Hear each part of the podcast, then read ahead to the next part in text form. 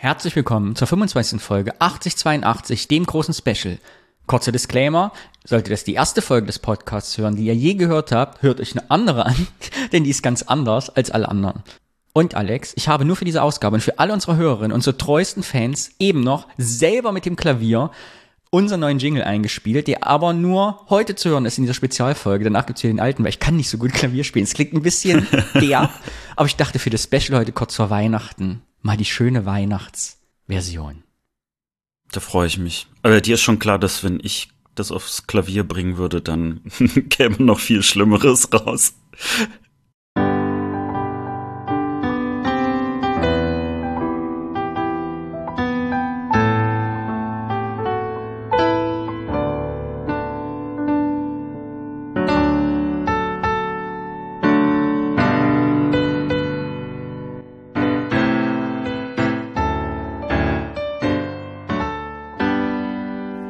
Ich habe nicht zu so viel und nicht zu so wenig versprochen.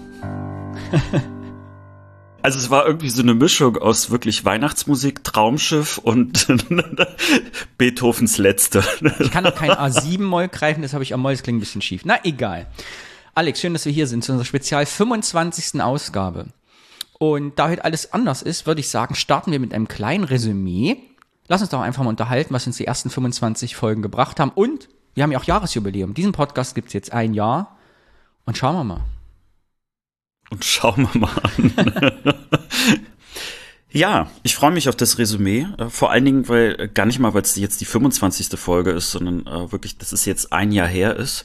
Und ich habe ja aus äh, Gag äh, schon auf Twitter geschrieben und auch auf Facebook, äh, das erste Hobby, das ich ein Jahr durchgehalten habe. da, da du ja 50 Prozent der Energie mit reingebracht hast, war es ganz gut. Du erinnerst dich vielleicht, ich habe irgendwann gesagt, ich habe eigentlich Lust, äh, was über dieses Thema zu machen, aber alleine wird das nichts. Und ich brauche ein gutes äh, Tandem, in dem ich agieren kann. Und mit dir habe ich ein hervorragendes Tandem bilden können. Und das freut mich am meisten, dass das auch hält und wir uns nicht zerfetzt haben. Das freut mich, dass du das sagst. Und da sind wir auch schon bei der ersten Frage, die ich rumgeschickt habe vorhin noch und gesagt, mach dir auch mal Gedanken. Und zwar die Frage heißt, was hat dieser Podcast mit uns gemacht? Was hat er mit dir gemacht, Alex? Mit mir hat es auf jeden Fall äh, etwas gemacht, was das Thema Sensibilität für meine eigene Herkunft angeht. Mhm. So. Also mit anderen Worten, äh, was hat eigentlich deine und meine Jugend mit uns im Osten gemacht. Und das äh, ist das eine. Ähm, und das zweite, dass ich jetzt ganz anders schon Nachrichten schaue. Ich gucke ganz anders ähm, auch auf das Thema Deutschland insgesamt. Also ich gucke auf unser Land anders, ähm, weil ich merke, hey, äh, da gibt es Unterschiede und ähm, uns war ja wichtig, dass wir nicht in so eine Nostalgie verfallen. Mhm. Und da habe ich gemerkt, dass äh, ich auch gar nicht so weit nach zurückgucke, äh, sondern dass ich jetzt denke, Mensch, da bestehen irgendwelche Chancen für uns, also für das Land, nicht jetzt für uns beide, äh, die man aus dieser Herkunft auch ziehen kann. Ähm, also so dieser Brückenschlag, der wird mir immer klarer an vielen Beispielen und Punkten. Aber eben auch, äh, was mir so auffällt, äh, das Negative, da kommen wir vielleicht auch gleich noch drauf, dieses, wie auch über den Osten gesprochen wird, ähm, also wie alles über einen Kamm geschert wird und wie viele Missverständnisse und auch Unverständnis darin liegt. Mhm. Dafür bin ich auf jeden Fall deutlich sensibler geworden. Interessant, mir geht's ähnlich und vor allem auch mit meiner eigenen Vorurteilen, das fand ich auch nochmal ganz schön für mich in diesem Jahr, weil ich natürlich ewig nicht mehr im Osten wohne und mittlerweile auch eine ganz andere Sicht habe und jetzt mich quasi wieder rein reflektieren muss und Leute, die, die ja da noch wohnen in diesem Osten, weißt du, also weil das driftet ja auch schon auseinander in, in die Lebensrealitäten einfach. Und genau, wenn ich überlegen sollte, was hat der Podcast von mir gemacht, sind zwei Sachen. Erstens, dadurch, dass das mein selbst eigener gehosteter ist, bin ich noch mal was meine Technikaffinität an professioneller geworden, finde ich. Also, ne, wie wir jetzt hier so zusammenschalten, Mikrofone, Technik, basteln, schneiden und so. Und das andere ist, ich habe ganz viele neue Gesprächsthemen natürlich auch mit meiner Familie. Das war mir vorher gar nicht so bewusst, weil wir ganz viele Themen, meine Mutter hat ja neulich diesen Podcast. Ich habe es versucht zu verheimlichen, hat nicht geklappt. Äh, also, dass meine Familie nochmal anders miteinander redet über solche Themen oder ich Leute noch ausquetsche, wie seht ihr das eigentlich mit meinen Geschwistern und so. Das hat nochmal neuen, neue Thematiken gebracht. Also was das Technische angeht, da kann ich direkt einen Haken dran machen. Das ging mir ähnlich. Ähm, häufig ist so, dass mir sowieso viel Spaß gemacht hat, irgendwas auszuprobieren. Also alles, was mit digital zu tun hat. Ähm, aber wenn man irgendwie keinen eigenen Inhalt hat, dann ist es immer so, so abstrakt. Viel schöner ist natürlich, wenn man eigenen Inhalt hat, mit diesem Inhalt auch zu arbeiten, zu gucken, was kann man damit machen. Und sei es auch so was Simples, ne, wie wir gerade drüber gesprochen haben, mal so eine Werbung zu schalten. Wie geht das überhaupt? Was passiert da? Bringt das überhaupt irgendwas? Ähm, aber eben auch natürlich zu gucken, was sind das für Menschen, die da einem folgen? Äh, wie hören die zu? Also, dass man da auch mal so in diese Statistiken reingucken kann, was ja auch so hier und da auch eine Überraschung birgte. Ähm, aber natürlich hat das auch was für, ich, für meinen Selbstwert was gemacht. Das klingt jetzt total äh, komisch, vielleicht für jemanden, der mich jetzt nicht kennt, aber ich bin jetzt nicht so unbedingt der Typ, der immer denkt, boah, ich bin die geilste Sau und so, ne? Äh, sondern irgendwie sehne ich mich natürlich auch nach ein bisschen so Bestätigung und ich äh, bin immer wieder gerührt davon, dass es Menschen gibt, die uns jetzt hier nicht einfach nur irgendwie eine Stunde zuhören, sondern mehrere Stunden hintereinander. Ich werde nie vergessen, wie Leute mir äh, oder dir auch geschrieben haben, hey, hab euch gerade entdeckt und hab acht Folgen hintereinander geguckt. Äh, das ist wahnsinnig viel Zeit, also die, die man uns schenkt. Äh, und da bin ich auch schon sehr dankbar. Also, dass man uns das widmet. Schön. Genau, in dem, genau, in, in uns ja auch die Zeit widmet. Das fand ich auch nochmal jetzt für mich als Resümee dass äh, ich festgestellt habe in dem Jahr, dass so sich mit seinen eigenen Erinnerungen zu beschäftigen gar nicht so selbstverständlich ist. Und zwar so intensiv. Also habe ich auch, ich habe Geschichten jetzt hier wieder in meinem Kopf gehabt, an die habe ich 30 Jahre nicht gedacht. Und die dann eben auch mit Inhalt zu unterfüttern, also nicht nur so anekdotisch, sondern thematisch vorzubereiten, ist ja eine ganz schöne Erinnerungsbewältigung. Das ist mir währenddessen gar nicht so aufgefallen, aber hinterher. Also viele Geschichten meiner Jugend sind keine Erinnerungen mehr, sondern jetzt thematisch abarbeitende Geschichten. Finde ich ganz spannend. Also ich bin nicht mehr der kleine Schüler, der zu Zero die Flaschen hinträgt, sondern ich kann jetzt die ganze Geschichte erzählen, warum es zu Ende gegangen ist und warum es uns heute fehlt. Ja? So, eine ganz andere Einordnung. Das ist, das finde ich schön, dass dir das hängen geblieben ist. Ja, äh, das finde ich auch natürlich. Es ist so ein bisschen, ich will nicht sagen Vergangenheitsbewältigung, aber ähm, es gibt ja schon so ein paar Dinge, die vielleicht auch nicht schön waren unbedingt mhm. immer in unserer Kindheit und Jugend. Und jetzt bringen wir sie aber einfach in so eine andere Schublade. Und gleichzeitig, was wir ja auch gemerkt haben an diesem Podcast, also wenn uns die Hörer in Audiokommentare oder in irgendeiner anderen Form Kommentare geschickt haben, dass es dann doch also so, so die eine oder andere Parallele gibt, äh, obwohl die Geschichten vielleicht nicht dieselben sind, aber die gleichen. Und das fand ich auch irgendwie äh, immer wieder auch bemerkenswert, weil vermutet hatten wir das ja. Mhm. Als, also durch unsere eigenen anekdotischen Geschichten. So, und jetzt kommen irgendwie Leute aus allen Teilen der Republik und sagen, hey, äh, mir ging's auch so. Oder ich habe auch eine alte Klassenkameradin, die äh, uns praktisch auch entdeckt hat, äh, die ist gerade in den USA, vorher in äh, Südkorea gewesen, also die ist gerade in der Welt unterwegs und hat auch also das total schön gefunden, unseren Podcast zu hören. Nicht nur, weil es eine persönliche Brücke gibt, sondern auch, äh, weil sie äh, gemerkt hat, dass wenn sie auf andere Deutsche trifft, hauptsächlich Westdeutsche oder Süddeutsche, äh, dass, dass sie trotzdem anders tickt. Und sie hat manchmal nicht so ganz verstanden, warum oder wieso. und auch da hilft so ein bisschen so der Podcast, also bei der Vergangenheitsbewältigung anscheinend auch der anderen Leute, die uns zuhören. Genau, und das ist natürlich die große Frage, die mich seit einem Jahr beschäftigt. Das vielleicht auch kurz als Resümee, dass ich immer den Eindruck habe, dass unsere Erinnerungen nicht immer die positivsten sind. Wir haben manchmal sehr auch einen Fokus auf unsere schreckliche Kindheit irgendwie im Osten. Also nicht schrecklich, aber im Sinne von, ja, irgendwie, dass sie anders war und nicht, ja, aber da kommen wir gleich bei der nächsten Frage drauf. Mm, dass das aber dann die Hörerinnen und Hörer ja beantworten müssen, ob, ihn, ob wir dann zu schlechte Erinnerungen haben, weil das nicht das, die, die Abwägung ist, wie viel Nostalgie gönnen wir uns und wie viel, also erzählen wir jetzt schöne Sachen über die Catwurst über unsere erste oder problematisieren wir das. Das müsste ich, das müssen wir mal schauen. Hm. Wie. Mir ist gerade noch eine Frage in den Kopf gekommen, mhm. weil du das äh, so, so nebenbei gerade erwähntest, aber äh, dadurch, dass wir jetzt sozusagen im Westen leben äh, und wir natürlich einen Abstand auch äh, gewonnen haben zum, zum Osten, also im wahrsten Sinne des Wortes. Oder einen Abstand verloren haben. Oder einen Abstand verloren haben, ist auch schön. Hast du das Gefühl, oder also stellst du dir manchmal so eine Frage, bist du noch ostdeutsch genug oder bist du ein guter Ostdeutscher oder ein guter Thüringer? Ja, permanent. Ich habe ja immer noch die Fantasie, mal nach Thüringen zurückzugehen, ein großes Atelier aufzumachen, dort Künstler zu sein. Im Moment ist mir, das haben wir alle schon besprochen, irgendwie verwehrt, aufgrund der, ja, dass in meinem, da wo ich herkomme, einfach 30 Prozent der Leute mich hassen, weil sie, ja, also, wenn du die Wähler anguckst, Wählerinnen, was sie so denken und machen und tun, aber Genau, und gleichzeitig bin ich lange weg und ich merke, dass das wirklich auseinanderdriftet. Also, dass Leute, die jetzt bei mir zu Hause noch wohnen, dann auch so die Wahrnehmung sein kann, ja, du hast ja gut reden. So, oder du weißt ja gar nicht mehr, wie das hier ist. Oder leb du mal den ganzen Tag hier. Das merke ich schon, dass ich da, also die Vorwürfe nicht direkt kriege, aber dass so, ich mich da auch nicht weiß, wie ich über manche Themen sprechen kann. Und sie deshalb auch bisher hier ausklammere. Also, da über nicht drüber rede auch, weil ich denke, das steht mir da nicht zu. Das müssen dann andere Leute machen, die da mittendrin sind. Wie geht's dir? Bist du Rostocker? Nach Fischkopf? Also ich, ich, ich merke natürlich auch, dass ich ähm, mich entfernt habe. Also es gibt so Kleinigkeiten, die mir auffallen, die äh, vielleicht auch erstmal damit zu tun haben, dass wir auch in einer sehr großen Stadt leben, deutlich größer als Rostock. Ähm, das wir hier zum Beispiel diese neuen Lieferdienste haben, ne, sowas wie Gorillas und Flink und wie sie da alle heißen. Und, äh, und die werden ja immer mehr. Also wir werden ja praktisch überwältigt von diesen Lieferdiensten. Und dann gucke ich nach Rostock und da habe ich dann so vor paar Wochen diese Erfahrung gemacht, äh, als ich abends vorschlug, hey, wir können ja auch bei Lieferando was bestellen. Mhm.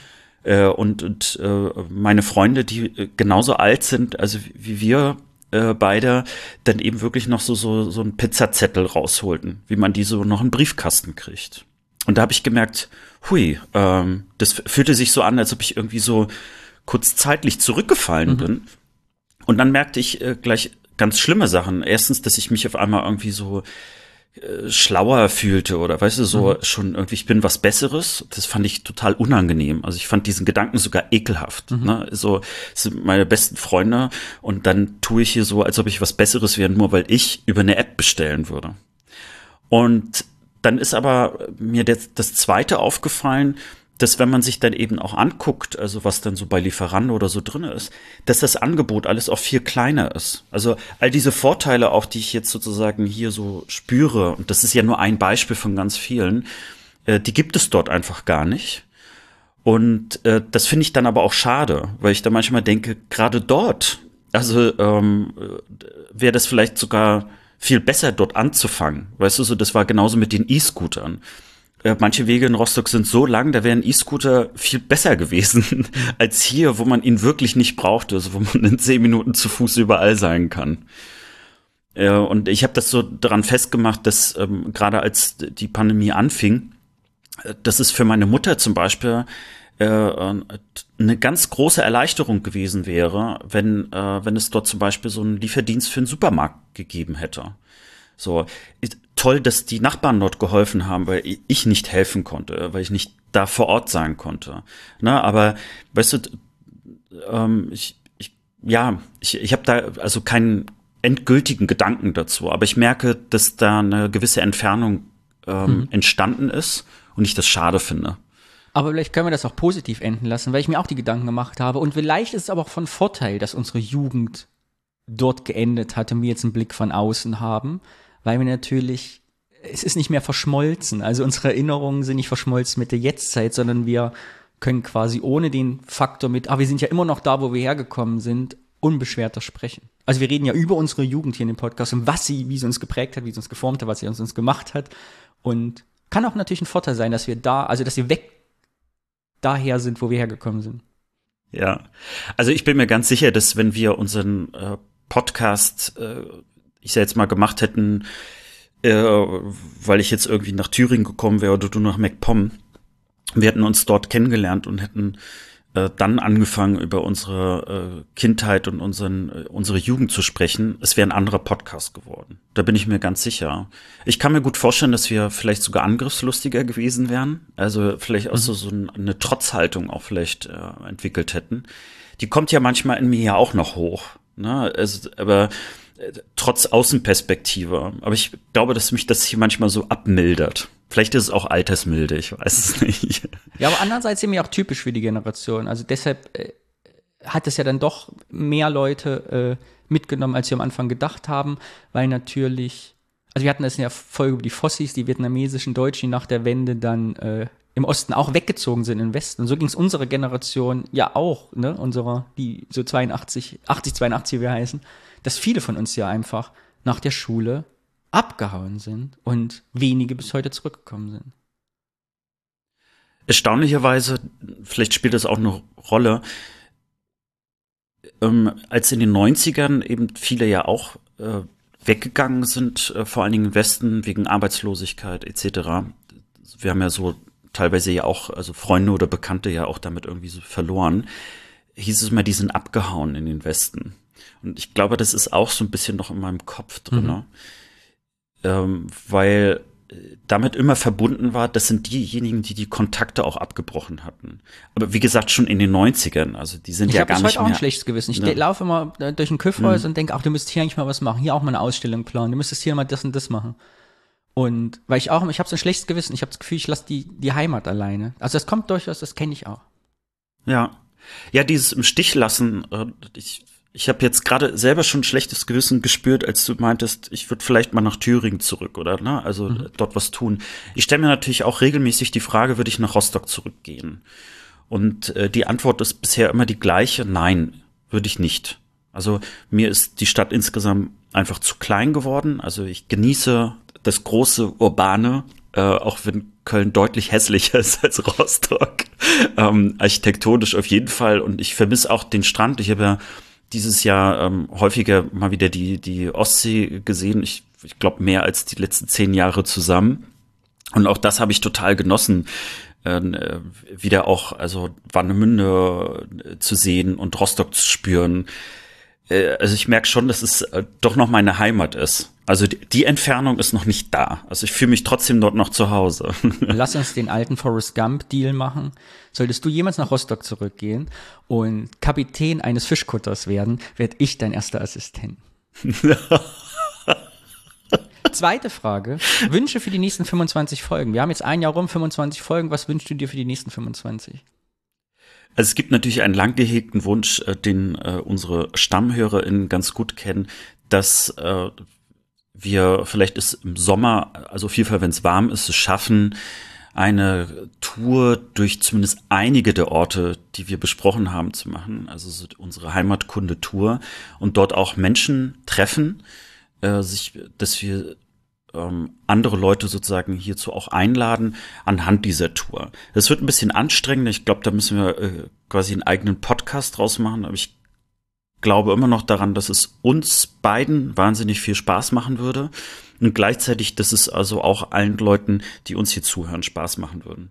Und da kommt sozusagen auch mein zweiter Wunsch äh, gleich im Anschluss dazu, dass wir ab und zu ähm, wirklich Menschen in unserem Podcast auch einladen, wenn wir über unsere Themen sprechen, äh, dass wir vielleicht auch uns jeweils überraschen, vielleicht mit einem Interviewpartner. Und mhm. äh, weil ich glaube, dass das äh, nochmal eine Bereicherung für uns und Podcast wäre, so eine Nummer drei immer irgendwie zu, äh, nicht immer, aber manchmal dabei zu haben, äh, dadurch, dass man dann nochmal so eine andere Stimme hat. Ich habe das immer sehr genossen, wenn wir die Audiokommentare bekommen haben, aber es ist nochmal was anderes, als wenn du jetzt, sagen wir, vielleicht auch mit einer Geschichtsprofessorin oder mit einer Politikerin oder wem auch immer so sprichst, ne, und sozusagen das, das Thema dazu vielleicht auch, ähm, ja, nochmal so anders auflädst. Also vielleicht gar nicht mal so eine tiefe Recherche, sondern jemanden einfach mal dazu reden lassen und befragen. Das wäre so.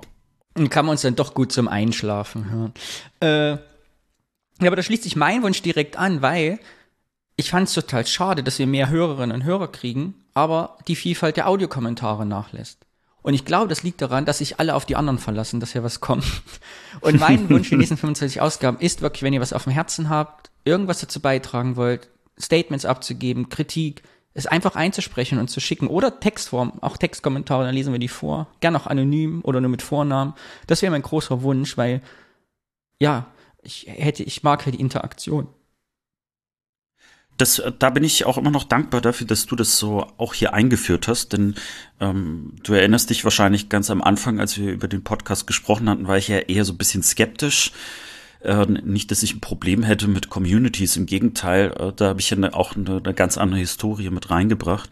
Aber ich war mir nicht so sicher, was passiert dann, was kommt dann. Äh, und äh, gerade das ist so etwas, was mich immer wieder freut, wenn ich dann so auf unser Handy gucke äh, und wieder neue äh, Audiokommentare kommen, auch zu älteren Folgen, wo im Prinzip Menschen uns jetzt gerade erst entdecken. Äh, wir haben gestern erst gerade wieder so Audios bekommen, äh, wo teilweise echt einem auch so ein bisschen die Tränen kommen. Äh, also lasst euch in Folge 26 davon überraschen. Äh, das war wirklich eine Bereicherung. Äh, und ich würde mich auch freuen, also wenn wieder mehr Kommentare kommen. Die müssen ja gar nicht lang sein. Äh, ich, einfach nur die unterschiedlichen Stimmen zu hören, vielleicht auch so ein paar äh, Gedanken, Erinnerungen mit uns teilen. Äh, das würde mich immer sehr freuen. Und einfach in WhatsApp oder Signal reinsprechen, ins Telefon und uns schicken. Wir machen technisch holen wir das Beste raus, was geht. Mit unseren Profi-Filtern. Ja, vor allen Dingen, äh, ich, ich glaube, also ich kann mich erinnern, als wir mit dem Podcast anfing, äh, fühlte ich mich noch so ganz komisch, so ins Mikro zu sprechen und dachte irgendwie, ach, das ist jetzt hier so wie beim Radio und ich muss jetzt auf irgendwie ganz viele Sachen achten. Äh, dabei ist ja eigentlich das Schönste daran, wenn man eben nicht mehr auf die Technik achtet, sondern einfach dass, dass wir beide ins Gespräch kommen und einfach Bock drauf haben.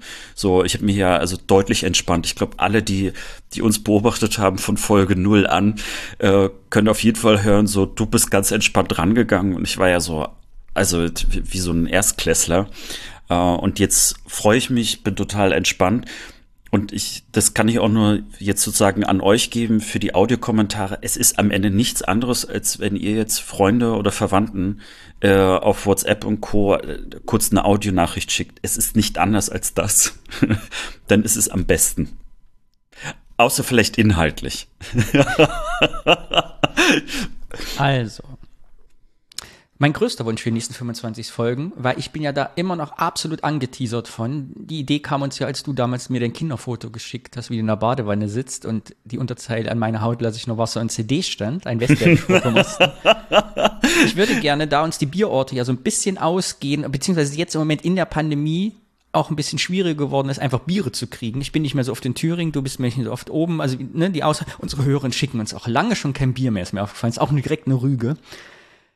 Ich würde gern, wie wir es machen genau, müssen wir noch besprechen, aber wirklich ein für die Kategorie Foto. Der große Vorteil an Podcast ist, du kannst ja in die Show Notes Fotos reinstellen, wo die Leute draufklicken können, beziehungsweise Episodencover. Du kannst ja Fotos einblenden in den Podcast-Playern. Also jeder kann die dann sehen. Und dass wir uns, ähnlich wie wir das Wort immer bisher mitbringen, einfach ein Foto von uns mitbringen. Aus unserer Kindheit und Jugend. Wo es nicht darum geht, wie, dass wir drauf sind, sondern Max Gold hat das immer so schön in einem seiner Bücher geschrieben, an alten Fotos ist es deshalb immer so spannend, weil man immer sagen kann, ach guck mal, so haben die Mülleimer in den 80ern ausgesehen oder sonstige Details. Also, dass wir einfach Fotos uns zeigen und darüber improvisativ einfach Anekdoten unserer Jugend besprechen. Das fände ich sehr spannend und schön. Und dann lerne ich dich auch mal kennen. Auch sehen, ich weiß ja gar nichts über dich aus deiner Kindheit. Ich kenne ja keine Bilder, du von mir auch nicht. Völlig neu. Das stimmt. Und an, und an Bildern mangelt es äh, in der Tat nicht mehr. Also ich habe ja jetzt äh, auch einige Alben jetzt mit nach Hause geholt und da sind schon echt lustige Sachen auch dabei. Andererseits, äh, das finde ich ja auch schön, äh, wir hatten ja das äh, auch mal als Thema gehabt in unserem Podcast, äh, trotzdem sind es auch nicht wahnsinnig viele Fotos im Vergleich zu heute. Mhm. Ja, also heute, ich habe letztens schon wieder auf mein Handy geguckt und musste so lachen. Ich hatte irgendwie versucht, ein Selfie zu machen und hatte dann auf einmal so äh, 30 Fotos, wo ich fast zu ähnlich aussehe hintereinander. Äh, das ist ja damals einfach gar nicht möglich gewesen. Hätte ich 30 Fotos gemacht, dann wäre mein, meine Filmrolle schon fast alle. Äh, und so sind es dann doch nicht so viele Fotos. Also es reicht für mehrere Jahre Podcast-Folgen, aber es ist jetzt auch nicht so. Ja, du, du guckst gerade skeptisch. Nein, alles gut. Ich war, war gerade ganz abgetrifft. Ich habe mir überlegt, wie müssen wir mit alten Leuten sprechen, warum es früher 36er Filme gab, aber es gab ja auch die 24er Filme. Also wer hatte, wenn er 36 Fotos machen konnte, gesagt, ach nee, 24 reichen mir, das wird schon gut. Also Wobei man jetzt auch sagen muss, manchmal hat man ja auch Glück gehabt und konnte noch ein 37. Foto machen. Das gab's ja auch noch. so, wir driften ab. Letzte Frage, und die ist mir besonders wichtig, die lautet, was sind denn unsere Erinnerungen wert? Nach einem Jahr. Wie würdest du das einschätzen? Euro 99. ich, ich sag mal, ich kann ja sagen, ich bin wirklich erstaunt, das hat mir eben kurz angeteasert schon, aber dass äh, wir doch so ein kollektives Gedächtnis haben, also dass wir mit ganz viel in unserer Erinnerung andere Leute selber zum Nachdenken bringen und teilweise eben auch in diese Schockstarre des Hörens mit, da habe ich selber 30 Jahre nicht mehr drüber nachgedacht oder 20 und dann dieser kalte Schuh da von oben nach unten kommt, auf einmal so eine ganze Geschichte sich im Kopf entwickelt, wenn ich so an alte Sachen denke. Und das ist eben bei den Leuten auch passiert und das ist, finde ich, spektakulär. Also dafür hat sich das schon gelohnt, finde ich. Also unsere Erinnerungen sind ja auch sowas wie ich sag jetzt mal, Fotoalben, gedankliche Fotoalben, die man so auslegt für die Leute, die uns zuhören, ähm, weil dann überhaupt erstmal so die Idee kommt, Mensch, ich muss mal drüber nachdenken oder hey, darüber habe ich eben lange nicht mehr nachgedacht, wie du gesagt hast. Hm, äh, ich finde natürlich die Frage, was sind sie wert? Das habe ich jetzt gerade so aus Witz beantwortet. Also sie haben einen größeren Wert für andere Menschen, als ich persönlich erstmal dachte. Mhm. Da bin ich ganz offen. Also ich dachte jetzt so, ähm, ne, wenn wir jetzt über Themen recherchieren oder so, dass das zumindest irgendwie so einen fachlichen, sachlichen Wert hat. Und äh, das war uns beiden ja auch immer wichtig, dass es nicht ein, ein, ein Laber-Podcast wird, wo man einfach eine Stunde lang versucht, irgendwie was zu erzählen, sondern äh, dass man den Leuten auch äh, was mitgibt, irgendwie was an, an Wissen und Fakten und äh, vielleicht auch über, Überraschendes äh, irgendwie auch zum, zum Nachdenken gibt. Und unsere Erinnerungen waren ja so, drumherum, ja, äh, ich sage jetzt mal so, das Show-Element, so ein bisschen Unterhaltung trotzdem mitgeben. Aber es hat sich rausgestellt, dass so diese Mischung eigentlich so wie Schoko-Vanille-Eis, wobei ich Schoko gar nicht mag, aber dass es beides braucht und dass es, äh, dass es eben gerade, weil es in der Kombination kommt, so interessant ist. Also selbst wie man das Thema angeht, äh, wird anders dadurch, dass wir es mit unseren Erinnerungen ergänzen. Ja, so, es ist schon ein Unterschied, ob ich über Zero spreche und sage, das ist Zero und dann ist es irgendwie, ich, ich setze mal bei Deutschlandfunk oder so irgendwas, so ein History Channel oder irgend sowas. Oder dass wir halt drüber sprechen, weil wir ähm, es so Prinzip verdichten und sagen, wie war denn das eigentlich für uns oder wie sah denn das früher aus? Also wie, wird aus dieser Fakt, wie wird aus diesen Fakten auf einmal so eine, eine Geschichte? Ah ja, genau. Ja, äh, ja, genau. Ich würde sogar sagen, dass das eben der große Vorteil ist, dass der Wert unserer Erinnerung ist, dass wir es eben dadurch, dass wir dabei waren, aus schaffen aus Wikipedia-Fakten, die wir vortragen, äh, das mit Leben zu füllen. Ja, also dass wir eben nicht darauf angewiesen sind, einfach jetzt äh, gucken, was gibt's zum Thema, sondern wir haben das, wir steckten da selber drin und stellen natürlich ab und zu mal andere Fragen. Ne? Also bei uns bei Zero geht's nicht nur darum, wenn wir jetzt bei dem Beispiel bleiben, wie ist das Abfallwirtschaftssystem in der Mangelwirtschaft DDR gewesen, sondern eben auch, wie war es eigentlich, Zero-König zu sein, weil man die meisten Zeitungen gesammelt hat. Und dann verschmilzt das zu einem Erlebnis, genau, zu einer Geschichte. Und dann natürlich äh, der, der Wert, der, glaube ich, auch nicht zu unterschätzen ist. In so einem Podcast, wir haben ja so zwei äh, Gruppen von HörerInnen festgestellt, mal abgesehen jetzt von unterschiedlichen Altersspektren. Aber dass wir Leute haben, die eben nicht aus dem Osten kommen, sondern die also aus dem Westen kommen und äh, über den Osten entweder nur was gehört haben, äh, seltener sogar im Geschichtsunterricht, sondern vielmehr dadurch, dass sie vielleicht in einer Beziehung auf einmal mit jemandem sind, äh, der sozusagen aus Ostdeutschland kommt oder ähm, äh, sich einfach dafür interessiert, für diese Menschen ist das ja auch deutlich greifbarer. Also sie haben jetzt auf einmal so zwei Menschen, mit denen sie sich irgendwie vielleicht auch ein Stück weit identifizieren können und gleichzeitig eben auch merken, okay, also das ist schon noch mal anders. Also die erzählen von einem Leben, das ich so vielleicht gar nicht erlebt habe. Ähm, weil dieses kollektive Gedächtnis, was du ja auch ansprichst, das wir als Ostdeutsche haben, ist ja eben auch manchmal ein ganz anderes kollektives Gedächtnis, als die Westdeutschen haben. Und, und das ist vielleicht auch beantwortet vielleicht auch nochmal die, die erste Frage. Äh, auch dafür ist die, äh, ist sozusagen so mein Blick schärfer geworden, dass es diese Unterschiede auch wirklich gibt. Also am Anfang habe ich noch gesagt, es sollte keine Unterschiede mehr geben. Und was der Podcast mich jetzt viel, viel mehr noch gelehrt hat, ist, äh, äh die Unterschiede zu sehen anzuerkennen und mit ihnen irgendwie auch weiter zu arbeiten, also was Gutes draus zu machen. Also zu sagen, ja, das ist gut, dass es diese Unterschiede gibt. Also, weil es uns bereichert, anstatt dass es uns irgendwie äh, auseinanderdriften lässt oder spalten lässt oder so, was man gerne sagt. Das ist ja eh das Spektakulärste, was ich finde. Dass wir haben jetzt von ein, einigen Paaren ja schon gehört, wo eine Person aus dem Osten kommt und der oder die andere nicht und die jetzt zusammen dann diesen Podcast hören und gegenseitig dann was lernen. Das finde ich gut. Völkerverständigung. Nee, Podcast für romantische Abende. Stimmt. ihr wisst ja nicht, was ihr machen sollt und habt Lust auf einen romantischen Abend. Hört einfach 8082, den Romantik-Podcast für gemütliche Stunden zu zwei. Also dafür kannst du auch noch mal auf dem Klavier was klimpern. Stimmt. Ich habe es gerade abgeschlossen. Ich habe nur noch einen USB-Anschluss frei. Äh, das hätte ich hier live eingespielt. Ja, das waren meine drei Fragen. Das war das Resümee. Vielen Dank. Ja, richtig schön entspannt war das. gar nichts zu tun. Normalerweise käme jetzt das Kollektiv, unsere Pionierblase, indem wir uns eurem Feedback und euren Kommentaren widmen. Wir haben auch ganz viele Audiokommentare und schriftliche bekommen, schieben das aber, weil das ja eine Sonderfolge ist, alles, auch die Glückwünsche, in die 26. Folge. Sollte also hier noch jemand oder jemand dabei sein, der oder die uns Glückwünsche schicken will zum 25. Jubiläum, könnt ihr uns jetzt noch schicken und da freuen wir uns in der nächsten Ausgabe, wenn wir sie dann alle einspielen. ich will Glückwünsche, Alex. Ich will geliebt werden. Glückwünsche und äh, vielleicht wenn, wenn jemand denkt, boah, ich kann keine Glückwünsche, vielleicht eine der drei Fragen, die wir für uns gerade beantwortet haben, ähm, uns einfach mal erzählen. Also was hat der Podcast vielleicht mit euch gemacht? Oder ähm, was, was habt ihr sozusagen daraus mitgenommen? Äh, das würde uns natürlich äh, auch freuen, unsere Herzen und Ohren erwärmen.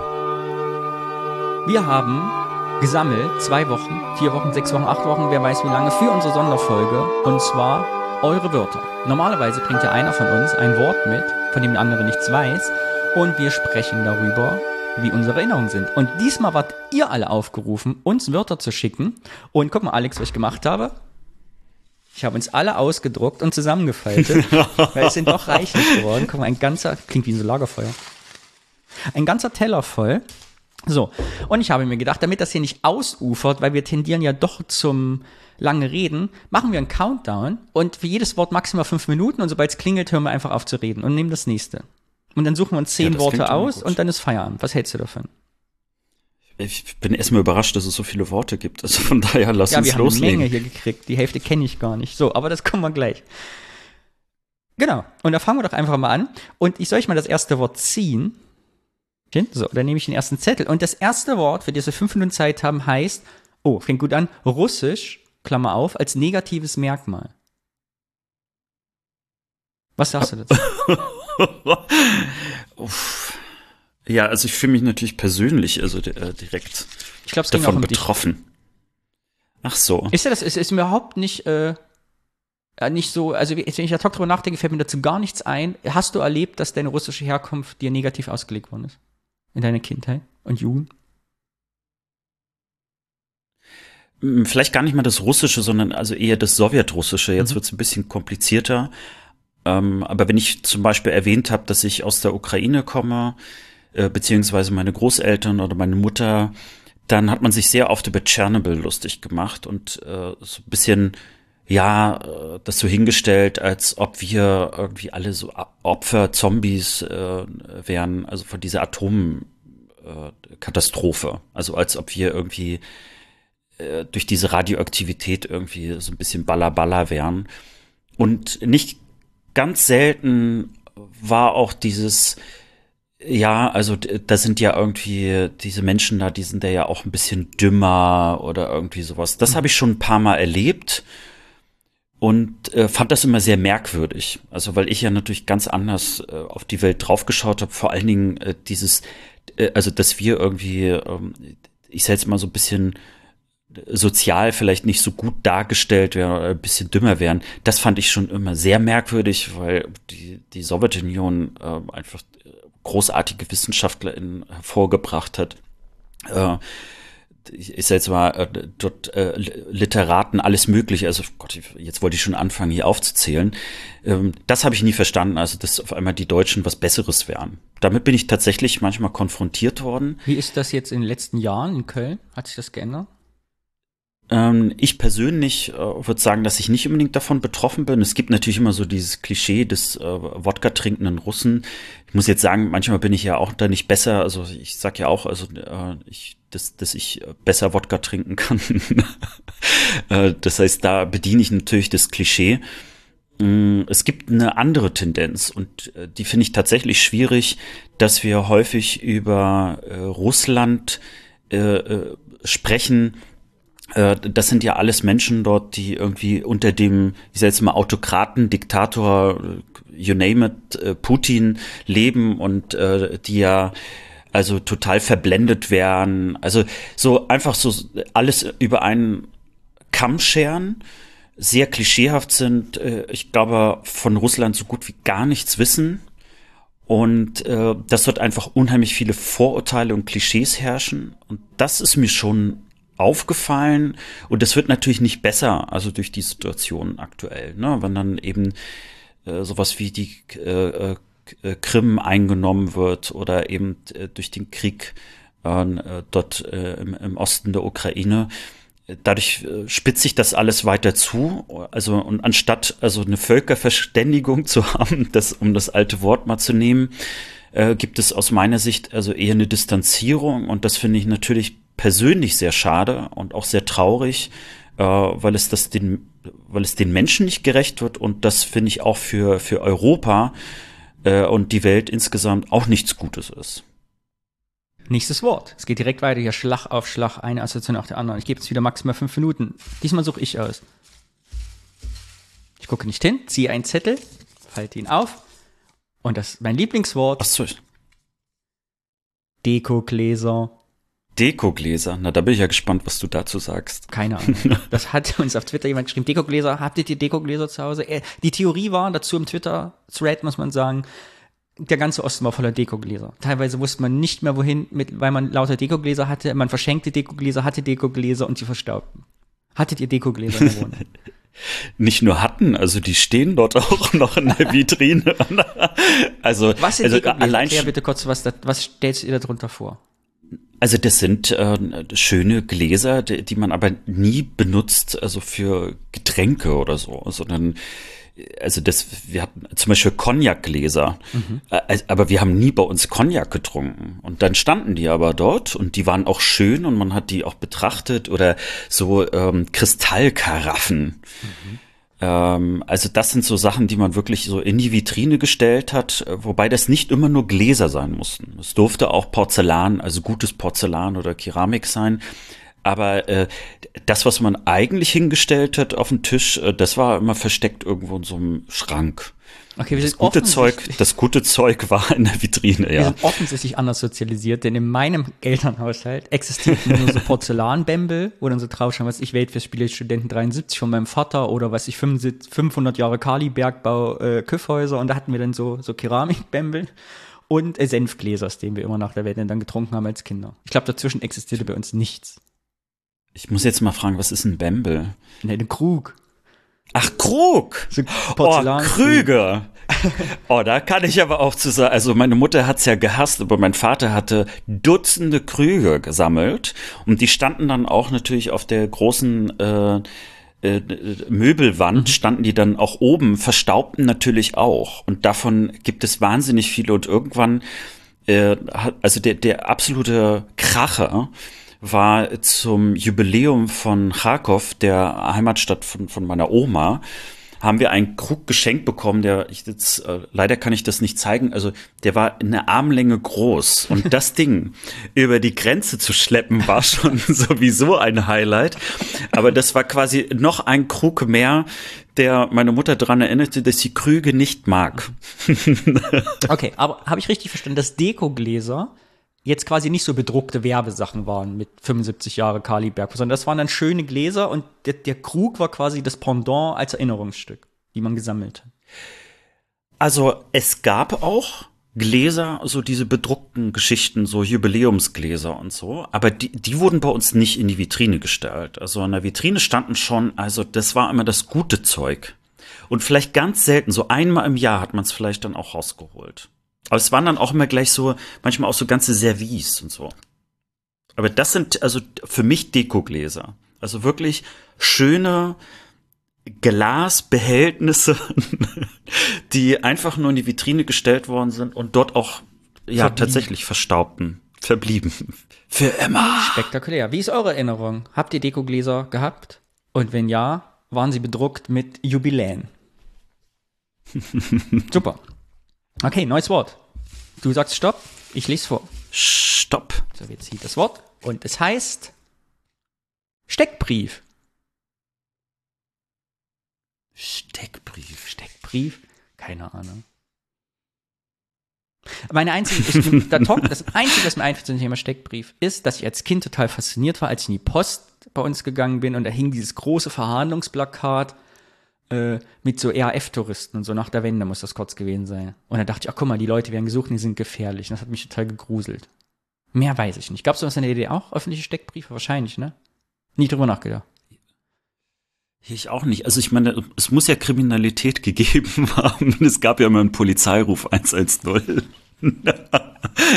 ähm, ja, aber also wahrscheinlich hat es auch Fahndungsplakate gegeben, kann ich mir gut vorstellen. Ich, aber so mit Steckbrief muss sagen, bei mir klingelt da auch nichts Großes, außer eben Fahndungsplakate. Hast du mal einen gebastelt Steckbrief als Kind? Äh, ja, vor paar Jahren sogar mit einer Freundin als äh, Geburtstagseinladung und und da haben wir dann auch allerdings schon so diese ähm, äh, Fahndungssteckbriefe genommen, die man jetzt so kennt, also mit so roten mhm. Rahmen und so weiter und äh, Schwarz-Weiß-Fotos und so. Das war auch ganz witzig. Okay, neues Wort. Es geht direkt weiter. Wir wollen so viel wie möglich dran nehmen. Ich ziehe und ziehe das Wort Wellensittiche. Wellensittiche. Die, die, ganze DDR war voller Wellensittiche und alle hießen Hansi. Oder Fifi oder so. und hattet ihr den Wellensittich? Nein. Nein. Wir ja, und er hieß Seppi. Und Seppi hatte nur einen Flügel, konnte Zeit seines Lebens nicht fliegen. Das war sehr traurig. Das war ein Züchtervogel. Mein oh Vater hat sich nach der Wende jahrelang, immer wenn er diesen Vogel gesehen hat, hat er gesagt, das ist ein Züchtervogel, da habe ich 25 Mark für bezahlt, und jetzt hat er nur einen Flügel, aber wir haben ihn sehr geliebt. Ich habe ehrlicherweise gerade gedacht, wenn er, wenn er einen Flügel hat, dann kann er ja nur im Kreis fliegen, aber das ergibt gar keinen Sinn. also ich habe aber zu Wellensittichen äh, habe ich aber eine Erinnerung und zwar äh, in dem ersten Haus, in dem wir gelebt haben, also mhm. wo ich noch wirklich sehr sehr klein war, ähm, bis ich glaube ich so sechs, fünf oder sechs Jahre alt war äh, also noch bevor ich zur Schule ging auf jeden Fall, war die Nachbarin und auch äh, Hausbesitzerin unter uns äh, eine, die äh, zwei Wellensittiche hatte. Und äh, die sind da auch mal so rumgeflogen, also die waren nie im Käfig eingeschlossen. Und ich hatte riesengroße Angst vor diesen Wellensittichen, weil die sich auch immer irgendwie auf die Schulter oder den Kopf gesetzt haben. Und äh, weil das so früh schon in meiner Kindheit passiert ist, ähm, hatte ich also erstens immer Angst, äh, zu, zu ihr zu gehen. Äh, und äh, ich wollte auch nie mit Wellensittichen was zu tun haben. Und meine Mutter, die hat Gleiche auch erzählte. Die hatte auch immer Angst vor diesen Wellensittichen. Die waren eigentlich ganz lieb. Also, dass die sich sozusagen einen auf die Schulter setzen, ist ja eher ein gutes Zeichen, hoffe ich. Nicht, dass jetzt, jetzt kriegen wir wahrscheinlich hunderte Audiokommentare. Nein, das ist ein Zeichen für Angst von Wellensittichen. so, aber das war irgendwie, äh, deswegen hätte ich auch niemals so, so einen, einen Vogel als Haustier haben wollen. Und das Schicksal wollte so, dass meine Nachbarin, äh, oder unsere Nachbarin dann in Rostock äh, auch zwei Wellensittiche hatte. Und die habe ich dann immer als Teenager, wenn sie im Urlaub war, dann betreut. Das heißt, ich bin dann da irgendwie da hingegangen und die flogen natürlich dann immer so frei herum im Wohnzimmer und in der Küche und ich hatte da schon so ein bisschen Angst. Ich glaube, dass die aber viel mehr Angst vor mir hatten. So und ich habe dann halt praktisch das Futter hingestellt und alles sauber gemacht und so. Das war so meine Aufgabe. Und so konnte ich aber meine Angst gegenüber Wellensittichen zumindest so über Jahre hinweg so stufenweise abbauen. Sehr spannend. Der Alex wollte nie einen Vogel, jetzt hat er einen. Und wenn ihr wisst, meine Frage, die mich jetzt nämlich gerade quält, waren Wellensittiche in der DDR Bückware, Mangelware oder konnte man Wellensittiche an jeder Ecke kaufen, wenn man jetzt einen wollte? Oder wie war das so? Wenn ihr das wisst oder selber Wellensittiche gezüchtet habt oder das heute noch macht, erzählt uns über eure Erfahrungen. Und wir machen weiter mit dem nächsten Wort. Alex, du bist dran. Warte, ich muss wieder die Uhr resetten. So, zieh ein, sag Stopp. Jetzt. So, ich lese das vor. Das Wort heißt Sackgang. Ich weiß nicht, was das bedeutet. Ich weiß auch nicht, was das ist. Wollen wir das Nee, noch wir googeln das nicht. Wenn wir das nicht wissen, keine Erinnerung. So, tschö. Sackgang. Was glaubst du denn, was das ist? Wir können ja mal kurz Ich raten. glaube, das war äh, eine Sackgang war ein typisches Prozedere, so eine, eine Art äh, Tradition, dass man sonntags immer mit seinem großen Papiersack zu Zero gegangen ist, das sogenannte Sackgang, weil man immer diesen großen Papiersack hatte und davon dann in die Kneipe gegangen ist. Also erst den Sack wegbringen, dann den Gang in die Kneipe und das Geld da versoffen hat. Sackgang. Das ist so schön, dass ich da keine bessere Idee mehr entwickeln kann. Okay, mein Kopf ist Wort. jetzt mit dieser Idee Wenn geprägt. ihr wisst, was Sackgang ist, bitte sagt es uns per Audiokommentar. Wir googeln das, bis, bis wir ein Audiokommentar ist, werden wir es nicht erfahren. Das müssen wir von euch erfahren. Am besten von der Person, die es eingesendet hat. So, ich suche eins aus und schon wieder ein Wort, was ich nicht kenne. Kennst du das? Sprelakat. Bitte? Kannst du es mir mal zeigen? Sprelakat. Vielleicht verstehe ich es einfach nicht, weil du es äh, Sprelakat. Google das jetzt mal. Komm, das googeln wir jetzt. Das ist bestimmt eine Krankheit. wir auf jeden Fall. Ich habe jetzt überlegt, ob du es einfach nur falsch geschrieben hast und das eigentlich nur Sprelakat war à, la carte. die DDR-Zahnpasta. Sprelakat. Für gesunde Es, weiße es klingt schon so ein bisschen nach, äh, ah hier, Sprelakat ist der DDR-Markenname für spezielle mit Kunstharz gebundene Schichtstoffplatten. Das Herstellungsverfahren dafür wurde 1919 in den Römmler-Werken in Spremberg entwickelt. Äh, und wurde 1930 Resopal I, getauft. jetzt sehe ich es auch. I, das sind diese Platten, wovor die, früher die Tische und Möbel draus waren. Die Platten, also das erkenne ich natürlich sofort. I, die man so gestunken Ja. haben, wenn man sie geputzt hat. Habt ihr es auch gehabt? Dass die so komisch ausgedünstet sind, wenn man sie feucht abgewischt hat? Nee, aber für mich sind auf jeden Fall, der, äh, der, äh, ich, ich glaube sogar in der Mitropa oder zumindest in Zügen oder so, äh, gab es nämlich auch diese, diese Platten. Ähm, also das hat mich jetzt voll dran erinnert. Mhm. Stimmt, ja. in der Reichsbahn, okay. man da gesessen, wo der Klapptisch war rechts, da waren solche Platten. Ja, ne, also Holz- da muss ich jetzt sagen, das hat jetzt, also der, der Name hat jetzt gar nichts bei mir gemacht, aber wenn man das jetzt so sieht, hoi, hoi, hoi. oh, das, hat ja, das hat mich jetzt immer richtig schön so eingesaugt in die Vergangenheit. Und ja, ich sitze mich wieder, die Apfelscheiben, die meine Oma geschnitten hat, in der Reichsbahn essen sehen, während die Schwellen immer kamen, ne, weil die Schienen ja noch so komisch holprig waren, genau. Und dann diese ja. Platten, die so mit so diesen groben Schrauben auch angeschraubt waren, ne? Genau, und die so ein bisschen aussehen, als ob das irgendwie Holz mit äh, so total schönem so äh, Lack drüber wäre. Das, das erklärt jetzt auch das mit dem Kunstharz und so. Mhm. Und ich glaube, Also das meine, war war ja meine schon- erste Drogenerfahrung als Kind, weil bei uns haben die immer, wenn, wir die, wenn meine Mutter geputzt hat, haben diese Dinger unglaublich Sachen ausgedünstet. Und ich glaube, deshalb bin ich nicht mehr gewachsen. Ach du meine Güte. Ja, da müssen wir mal ein langes Thema draus machen. Oh, wenn ich diese Platte sehe hier, da kriege ich auch direkt Gefühle. Also Erinnerungen. Na gut, machen wir nächstes Wort. Ich glaube, dazu haben wir alles gesagt, was wir sagen wollten. Okay, ich drücke ja auch, bin ich dran, oder bist du dran? Ich hab's vergessen. Ist ja egal, ist ja immer deine Hand. Stopp. So, das nächste Wort heißt, oh. Ups. Äh, Soldaten. Soldaten. Was hast du zu Soldaten? Äh, lustigerweise, äh, lustigerweise muss ich natürlich dort äh, an die äh, Wehrpflicht denken, auch wenn sie gar nichts mehr äh, mit unserer ostdeutschen Jugend zu tun hat und dass ich auf gar keinen Fall äh, wehrpflichtig, äh, also beziehungsweise nicht zur Bundeswehr wollte. Aber vielleicht eine äh, Geschichte, die sicherlich hier und da schon im Podcast aufgetaucht ist, dass äh, vor allen Dingen meine beiden Opas, die Soldaten waren, also die waren beim Militär, äh, sowohl also in der russischen Armee als auch in der äh, in der NVA, äh, dass die beiden sich ganz stark dafür geäußert haben, dass ich auf gar keinen Fall ins Militär gehen sollte. Also häufig ist ja so, ich habe letztens noch so eine Reportage gesehen über irgendwie Familien, die seit Jahrhunderten irgendwie Offiziere und sonst was stellen. Äh, und dass es dort irgendwie so ganz, ganz wichtig ist, in der Tradition äh, im Militär auch zu bleiben. Und bei mir war es genau das Gegenteil. Also dieses nie wieder Krieg, äh, nie wieder Militär, das ist so tief drinne gewesen, obwohl sie selber beim Militär wären. Das ist so, vielleicht dazu mal eine kleine Assoziation. Ich habe direkt Bei dir? zwei. Die erste ist, dass mein Bruder drei Jahre bei der NVA war. Als ich quasi meine ersten Erinnerungen angefangen habe, so fünf, vier, fünf Jahre alt war, war mein Bruder quasi schon aus dem Plattenbau ausgezogen und bei der NVA. Und die kam ja damals ganz selten zu Besuch. Ich glaube, ein, zwei Mal im Jahr oder so. Öfter war nicht da. Und ich fand damals diese Uniform so unfassbar faszinierend als Kind. Ich weiß noch, mein größter Wunsch war mal so einen Soldatenhut zu haben. Weißt du, diese, diese Schirmmützen mit vorne diesem glänzenden und so. Aber gar nicht wegen des Militärisch, fand es einfach so, e, also ästhetisch unfassbar schön, diese Mützen, diese NVA-Schirmmützen, warum mhm. auch immer. Und dass wir in der Grundschule nebenan war bei uns direkt so ein russischer Soldatenfriedhof also so ein Erinnerungsmahnmal für die gefallenen Soldaten im Zweiten Weltkrieg. Und da waren immer russische Soldaten. Und die spektakulärste Geschichte, die ich bis heute in Erinnerung habe, ich glaube, die habe ich schon mal erzählt hier, dass die uns so scharfe Platzpatronenmunition mal geschenkt haben, uns siebenjährigen Kindern. Die standen da, da haben die Kinder sind mal durch hingerannt an den Zaun, ne, weil das war direkt, also quasi ein Gitterzaun, mhm. nur direkt an der Schule, am Schulhof. Und da haben die uns so Platzpatronen geschenkt. So, und unvorstellbar, dass, äh, heute, dies, also der Hausmeister hat das dann mitgekriegt und hat die uns weggenommen.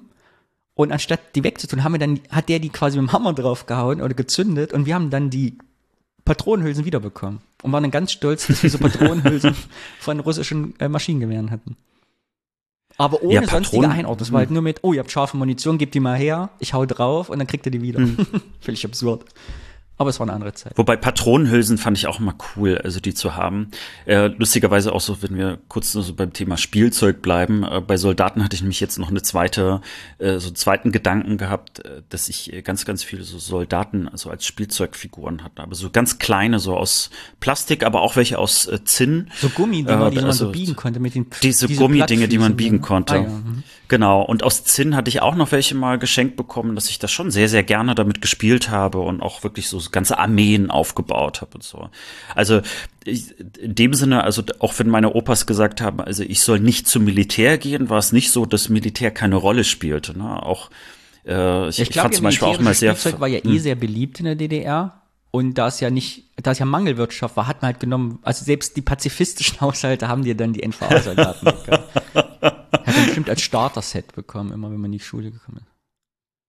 Aber natürlich so äh, Offiziersuniform oder so, das äh, hatte natürlich schon immer was. Ich fand das immer sehr faszinierend, äh, wenn mein Opa äh, ähm, äh, gezeigt hat, äh, also der aus der Sowjetunion, es gibt ja so diese farblichen so Zeichen, so die, die nicht wie Orden, sondern so ganz, ich weiß nicht, irgendwelche Abzeichen mhm. sind das auf jeden Fall, die irgendwelche Bedeutung haben, dass so, weiß ich nicht, 20 Kilometer unterwegs warst oder so, keine Ahnung. Und das, das sieht man ja häufig noch mal jetzt auch noch im Fernsehen, wenn man so alte Veteranen oder so zeigt, dass dann ganz, ganz viele so Farbfächer dann da dran sind. Das fand ich immer faszinierend, weil die so schön bunt waren und gleichzeitig aber irgendwie auch so, hey, da, das sind Abzeichen für irgendwie ganz viele Dinge, die gemacht worden sind. Aber wofür die eigentlich standen, hat vielleicht mein Opa versucht mir zu erklären, aber habe ich vergessen. Sehr gut. Ja. Vier Minuten Soldaten. 40. Perfekt. So, nächstes Wort. Ich bin aufgeregt. So, du sagst Stopp und ich lese vor. Stopp. So, das nächste Wort heißt, mal gucken, ob wir es diesmal kennen. Schlenkerbus. Spektakulär, denn es ist mein Wort. Ich wollte als Kind, ich hab's geliebt, Bus mitzufahren und habe mich immer an den Fahrer vorne gesetzt und die Fahrerin und wollte Busfahrer werden. Ich habe weiß noch, also eine meiner frühesten Erinnerungen, dass ich vom Kindergarten mit meiner Mutter gefahren bin und dachte, oh, das will ich auch mal machen. Weil ich fand das so total faszinierend mit diesen riesen Lenkrädern, weißt du? Diese großen Lenkräder, wenn die immer so rumgewuchtet haben. Damals gab es auch kein ABS wie heute, wo du mit einer Hand, sondern die haben immer so richtig so 180 Grad angefasst und gedreht und gedreht und dann diese riesen Schaltknüppel, die dann da versunken sind in diesem Boden. Ja, Busfahrer wollte ich werden. Das war mein großer Traum. Also Schlenkerbus, äh, der da habe ich sofort natürlich auch so, so einen, einen gelben Bus vor Augen. Und hießen die nicht sogar Icarus-Busse? Das ja, waren die, die waren, glaube ich, die waren, glaube ich, sogar aus, äh, aus Ungarn oder so. Die waren ja auch äh, teilweise sehr, sehr laut, aber was ich total geliebt habe beim Schlägerbus war, in der Mitte zu stehen. Mhm. Und dann, äh, wenn sich das dann praktisch so die ganze Zeit dreht und äh, dann versucht man da nicht hinzufallen und so weiter. Das war eigentlich ziemlich cool. Und äh, ich habe erst vor einer Woche äh, wieder so, so, so einen Ausschnitt aus der DDR gesehen und da hat man auch äh, diesen, diesen alten Icarus-Bus gesehen und das hat bei mir sofort wieder so meine Kindheit auch aufgerufen. Weil man sich das ja auch gar nicht mehr vorstellen kann, dass ja ganz bestimmte Fahrzeuge ja einfach jetzt gar nicht mehr da sind. Ne? so. Und damals waren die halt äh, tagtäglich überall zu sehen. Ja, und wir waren ja in der Großstadt, also da brauchte man auch einen Schlenkerbus. wir sind sogar mit so einem Teil äh, zum Schwimmunterricht gefahren, also weil mhm. da irgendwie zwei oder drei Klassen, ich weiß nicht, wie viele da reingepasst haben, äh, dann auch eben so mitgenommen worden sind. Perfekt. Ich ziehe das nächste Wort. Ich ziehe das nächste Wort. Ich freue mich Ja. schon. Aufgefaltet. Das Wort heißt Karlsbader Schnitte. Nie gehört. Also irgendwie kommt mir das bekannt vor, aber ich habe ähm, auf jeden Fall keine Karlsbader Schnitte jemals gegessen. Okay, nächstes Wort. Wir wissen nicht, was ist. Bitte Audiokommentar, was ist eine Karlsbader Schnitte. Wir googeln extra nicht, bis sie uns das aufspricht. Weiter geht's. Vor allen Dingen, wie gut sie schmeckt. Oh ja, vielleicht ist das auch gar kein, Und vielleicht ist das gar das- nichts zum Essen. Vielleicht ist die Karlsbader wahrscheinlich ist Schnitte es so ein irgendwie Rhizobalbrett, dient geformt für Züge. Aber es klingt nach Essen. Okay, neues Wort, neue Try. Pioniergeburtstag, äh, Pioniernachmittag. Pioniernachmittag. Pioniernachmittag. Heieieiei. Ich kenne eine Ja, Geschichte, die ich schon erzählt habe, dass ich immer stellvertretender Klassensprecher war in der Grundschule, zweite Klasse. Und da war Pioniernachmittag. Wir waren ja damals, wie hieß das mit dem blauen Halstuch? Jungpioniere, ne? Ja, genau. Das sind die Jungpioniere, ja. Jungpionier. Ich war die letzte Generation noch Jungpionier. Und dann haben wir so einen Geschenkebeutel bekommen, die Klassensprecher, und ich musste mein weitergeben an die Klassensprecherin, die gar nicht da war.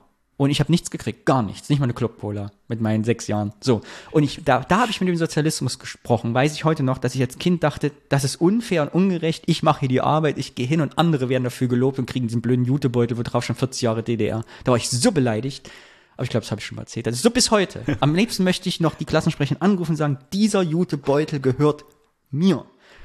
Und dann nach Hause von klingeln und ihr ihn entreißen. Aber ich weiß nicht mehr, mehr wer das war.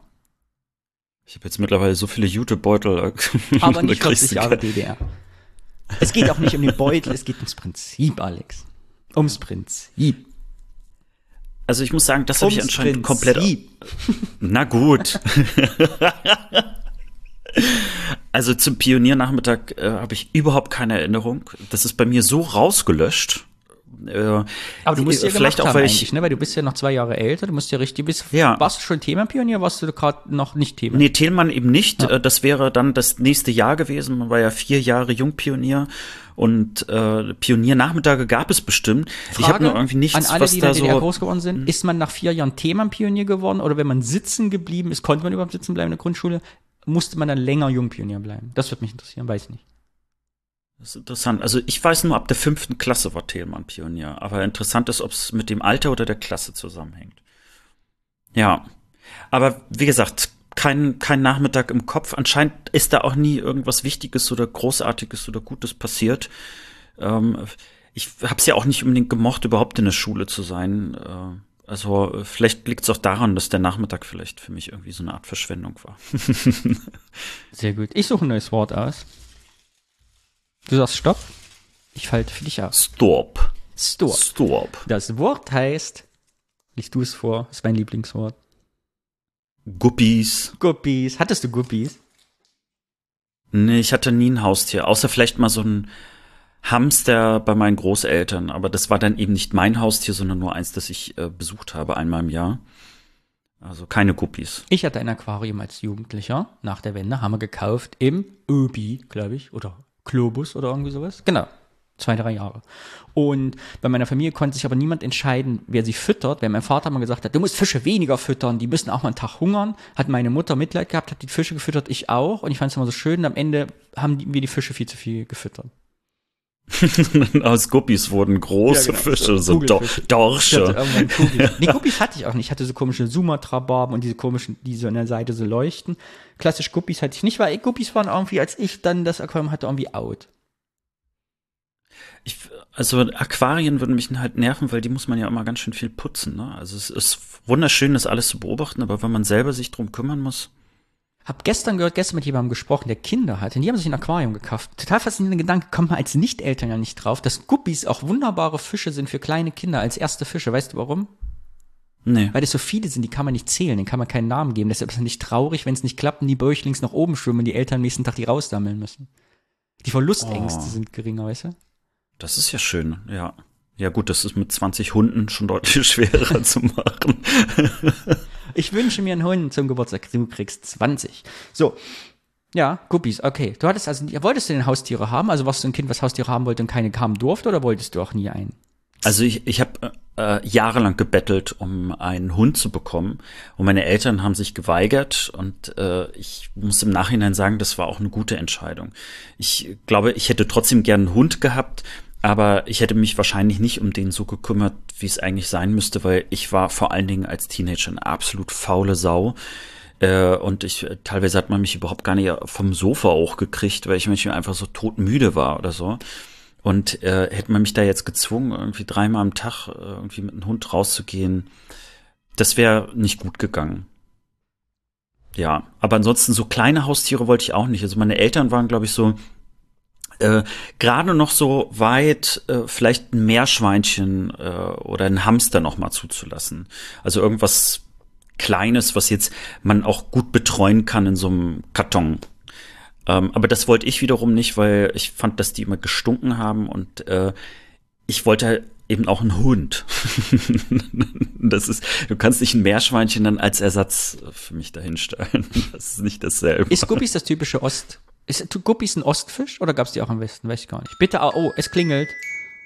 Zeit ist vorbei. Ist Guppi ein Ostfisch? Bitte Audiokommentare oder hattet ihr am besten auch Guppies? So, nächstes Wort. Bist du aufgeregt? Ich bin aufgeregt. Warte. Das nächste Wort ist Oh, Rasenmäher. Sehr gutes Na, da, damit habe ich Gott sei Dank nichts zu tun. Nichts. Ich, wir hatten, mein Vater hat ja so ein Bungalow gebaut in Thüringen, mitten im Wald, in so einem Bungalowgebiet. Und da war immer Wiese drumrum. Und wir, mein Vater hat tatsächlich, weiß ich noch, als Kind mit einer Sense diese ganze Rasenfläche immer gemäht. So, weißt du, diesen großen, wie so, wie man das so kennt aus dem Bauernfilm. So haben die das gemacht damals. Und, oh Gott, da gruselt's mich, weil ja, äh, es gab Leute, die hatten Rasenmäher, aber die waren teilweise selbst gebaut. So völlig abenteuerliche Konstruktion, ohne Sicherheitsvorkehrung. Und mein Vater hat immer gesagt, geh da weg, wenn die so Rasenmähen. Als Kind geh da nicht hin, weil die einfach so gefährlich waren und so selbst gebastelt, dass quasi, ich glaube, es sind mehr Leute verstümmelt worden durch Rasenmäher in der DDR als durch andere Sachen. ich war jetzt selber auch so gespannt, was kommt jetzt. Ich habe den Satz angefangen, wusste nicht, was noch schlimmer sein kann, äh, um die Stimme nicht zu versauen. Äh, ja, Rasenmäher, selbstgebastelte Rasenmäher, glaube ich, typisch DDR. Ich glaube, jeder Dritte auf dem Dorf hat den selbstgebauten Rasenmäher. Aus irgendwie so, weißt du, da hast du dann einfach so ein, ja, so ein Moped-Motor genommen und ein Messer unten dran und dann geguckt, dass niemand zu schaden kann. Oh, das war eine Thüringer Spezialität. Vielleicht gab es auch nur bei uns im Harz, aber ich glaube, die ganze DDR war durchsetzt von selbstgebauten Rasenmähern. Ich war ehrlich gesagt glücklich, dass wir keinen Garten hatten und auch nichts irgendwie, wo man hätte was machen müssen. Äh, und deswegen auch Rasenmäher ist bei mir tatsächlich mit einer einzigen Assoziation verbunden. Glücklicherweise muss ich keinen Rasen mähen. Und ich weiß noch genau, wir haben ja so ein Waldgrundstück gehabt so und da mussten wir als Kinder immer die Kienäppel einsammeln, hier die, die Tannenzapfen, weil die mhm. vom Rasenmäher so, so weggeschossen wurden. Weißt wenn der drüber gefahren ist, sind die immer so 20 Meter weit geflogen. Das war ein großes Hallo. Ein großes Hallo. Und ich liebe ja, was hat man in Köln viel zu selten. Das vermisse ich wirklich hier im Frühjahr, im Sommer am meisten. Das hast du ganz selten ja mal, wenn du in den Stadtpark gehst, in so, auf dem ländlichen Gebiet hat man das ja häufiger. Dieser Geruch von frisch gemähtem Gras. Oder dieser Landwirtschaftsgeruch, wenn so, wenn so die Felder geerntet werden, weißt du, so, so Futterklee oder so. Ja, rieche ich hier in Köln viel zu selten. Also das finde ich auch geil und meine Erinnerung ist vor allen Dingen an den Plattenbauten, äh, an dem Plattenbau, wo wir waren, dass davor eine sehr, sehr große ähm, äh, Grünfläche war, also wirklich über die gesamte Häuserzeile hinweg. Und ich habe das immer geliebt, wenn äh, die das Gras relativ äh, hoch wachsen lassen haben. Dann kamen die irgendwann einfach so mit einem Rasenmäher und haben das alles an einem Stück dann weggemacht und man guckte dann aus dem Fenster und auf einmal war eine andere Rasenfarbe praktisch dort. Und das fand ich immer schön. Also wenn äh, ähm, irgendwie, wenn der Rasen wieder gemäht worden ist, nicht nur vom Geruch her, sondern einfach, dass alles wieder so, so neu und wieder so anders aussah. Toll. Nächstes Wort. Bist du soweit fürs nächste Wort? Ich bin bereit. Ich stoppe die Uhr und du sagst Stopp. Stop. Schulspeisung. Schulspeisung. Na, Haben wir schon eine Folge zu. Dazu. Ja, wir haben sogar eine Folge dazu. Ja, Kindergartenköchin. Bitte anhören. Nächstes ja. Wort. das schneiden wir dann da rein. so, aha, nächstes Wort, bitte vorlesen. Olsenbande. Oh, ja. Erzähl. Deine Erinnerung. Na gut, also das war so ein Ding, was man, äh, was ich mit meinen Eltern auch total gerne geguckt habe. Also das war der absolute Klassiker im, im Fernsehen. Wenn der Olsenbande kam, gucken, immer viel gelacht. Ähm, und, und, aber heute, glaube ich, würde ich es mir auf gar keinen Fall mehr anschauen wollen. ja, ich habe aber Olsenbande ist für mich, ich habe ja mal von dieser Werbung gesprochen, die ich immer am besten gesehen hatte. Äh, mit dieser glücklichen Familie, die morgens im Sonnenschein draußen frühstückt in ihrem Garten, ne? Und ich dachte, welche Familie macht sowas? Aber meine Erinnerung ist, die zusammen Olsenbande gucken, auf dem Schwarz-Weiß-Fernsehen zu Hause zu lachen mit den Eltern, so eine richtige, schöne, gemütliche Kindheitserinnerung. Also eine perfekte DDR-Kindheit irgendwie. Das ist meine Assoziation. Ja, vor allen Dingen, ja, und äh, übrigens genau das mit diesem Schwarz-Weiß. Ich weiß gar nicht, ob die Olsenbande überhaupt in Farbe existiert. Also für mich ist die Olsenbande, wenn ich sie jetzt vor Augen habe und dann sehe ich da halt den Typen mit der äh, Zigarre und dem Melonenhut und der dumme Dicke da, äh, dann sehe ich nur alles in Schwarz-Weiß. Also ich weiß gar nicht, ob es an unserem Fernseher lag oder das nie in Farbe aufgenommen worden ist. Kann man nur empfehlen. Wir haben voll viele Folgen, auf die wir jetzt rückbeziehen können. Merkst du das? Das ist nämlich auch der Vorteil, wenn man 25 Folgen gemacht hat. ja, Außenbande. Ja. Genau. Ja, auch seit meiner Kindheit nicht mehr gesehen. Ich wüsste gar nicht, ob das noch lustig ist. Ich, äh, äh, haben die das nicht sogar neu aufgesetzt vor ein paar Jahren? Ich glaube, es gibt einen neuen Olsenbanden-Film sogar. Aber das ist einfach, das ist, glaube ich, nicht mehr das Gleiche. Den gucken wir so auf unserer Osttour, dann, wenn wir durch die Städte trippen, in der Fahr Fahrt gucken wir in die Olsenbande-Film. Ja, was sind eure Erinnerungen mit Olsenbande? Habt ihr was Spezielles zu sagen? Sprecht es uns auf. Nächstes Wort, ich bin aufgeregt. Nächstes Wort, nächstes Wort. Ich lese vor. Oh Moment, ich muss Stopp machen. Neue Uhrzeit. Mein Lieblingswort. Serviervorschlag. Habe ich direkt eine Assoziation zu. Das ist ja so lustig. Hast du was? Serviervorschlag? Nee, ich hab's, äh, das Witzige ist, ich hab's erst, glaube ich, vor einer Woche äh, bei jemanden auf seinem Twitter-Account gesehen oder war, ich glaube, es war sogar El Hotzo oder so. Man hat sich auf jeden Fall darüber lustig gemacht, äh, was für Serviervorschläge eigentlich überhaupt gezeigt werden. Also man guckt da ja gar nicht so genau hin, aber wenn man ganz genau hinschaut, dann sind das eigentlich absurde Vorschläge. Also wie, wie angeblich Sachen serviert werden, beziehungsweise man würde das gar nicht essen können, was dort ist. Aber ansonsten Serviervorschlag ist für mich natürlich ganz klar das, was äh, so auf äh, Packungen halt drauf ist. Ähm, und ich habe eigentlich nie verstanden, warum es überhaupt draufsteht. Also das ist eigentlich das, was am meisten mit Serviervorschlag bei mir assoziiert ist. Nämlich, es steht auf der Packung und ich habe mich gefragt, wieso? Also Richtig. Ich, ich, und das ist auch meine Assoziation, denn Serviervorschlag ist für mich eines der prägenden Worte, schön, dass das Wort hier kommt, äh, meiner Kindheit, weil ich quasi in der Wendezeit, dass einmal alles zu kaufen gab und diese Tüten und Packungen kamen, für mich es gab für mich zwei große Rätsel. Das erste, was bedeutet dieses ohne Gewehr bei den Lottozahlen? Das habe ich als Kind nie verstanden, was das bedeutet. ohne Gewehr, was soll das sein? Ich habe es nie verstanden. Meine Eltern haben mir zehnmal erklärt, ich habe nicht verstanden, was es ist. Und das zweite ist der Biervorschlag. Ich habe als Kind nicht verstanden, warum auf einmal auf Packungen Sachen drauf sind und rechtlich draufstehen muss, dass ja ein Biervorschlag ist, weil auf der Packung Sachen abgedruckt sind, die gar nicht drinne sind. Also da heißt, kaufst du Milchreis und da ist da eine Erdbeere drauf und ein Serviervorschlag, damit die Erdbeere nicht nach Packung sein muss. Das habe ich als Kind nicht verstanden und ist für mich eines der Symbolwörter für Markenkapitalismus geworden. Ja, kann ich nur unterschreiben. Das ist genau das Ding. Und lustigerweise auch das mit diesem ohne Gewehr, das habe ich auch nie verstanden. Das sind halt so irgendwie so, so komische Ausdrücke oder Wörter, äh, wo man immer denkt, hä, wieso ist das? Ne? Ich habe es so, nicht so verstanden, weil der kommt Tagesschau ohne Gewehren und meine Eltern haben so erklärt, ja, weil die nicht die Gewährleistung übernehmen, also nicht garantieren. Und da dachte ich, warum? Aber das ist doch die Nachrichten, warum sollten die die falschen Lottozahlen sagen? Ich habe das inhaltlich auch nicht verstanden. ja, genau, ne? Also wenn man den Nachrichten schon nicht vertrauen kann. Ja, wenn du denen schon nicht trauen kannst, dass die die richtigen Lottozahlen, wer denn dann? So, naja. Ja. Und so und dass man es eben auch draufschreiben muss, habe ich das Kind noch nicht verstanden. Dass also, wie Leute so dumm sein können und denken, in so einer Maggi-Tüte wären, für mich Reis wäre eine Erdbeere drin. Also das habe ich als Kind auch nicht verstanden. Warum offensichtlich im Kapitalismus das so abgesichert rechtlich, also ich habe das, alles war verwirrt. Das weiß ich, das hat mich gequält.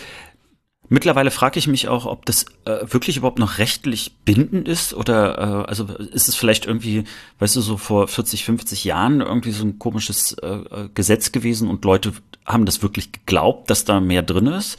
Oder ist es vielleicht sogar noch so ein US-Ding, ne, wo man ja irgendwie gefühlt also alles irgendwie vorwarnen muss, äh, damit, damit die nicht haften müssen. Ne? So, und dann ist es einfach nur sozusagen ins Deutsche übernommen worden. Weißt du, eigentlich steht da irgendwie auf Englisch Serviervorschlag und, und dann haben sie es einfach nur übersetzt, weil es ja das gleiche Packungsdesign ist. Diese so. Frage muss der Podcast klären. 8082, den Leute machen, die im Westen groß geworden sind. Ja, genau, bitte. Bitte. Ich möchte es jetzt, ich möchte es jetzt wissen. auf jeden Fall ein geiles Wort, Dankeschön. So, wir machen noch zwei Wörter, dann ist hier die Stunde voll. Pass auf. Die Rest, äh, dem nehmen wir einfach für die hundertste Folge. So, äh, oder drei. Lass uns noch drei nehmen. Na gut, alle guten Dinge sind ja zwei. So, dann sag du Stopp. Stopp. Ach du meine Güte. Das Wort heißt Kaupeln.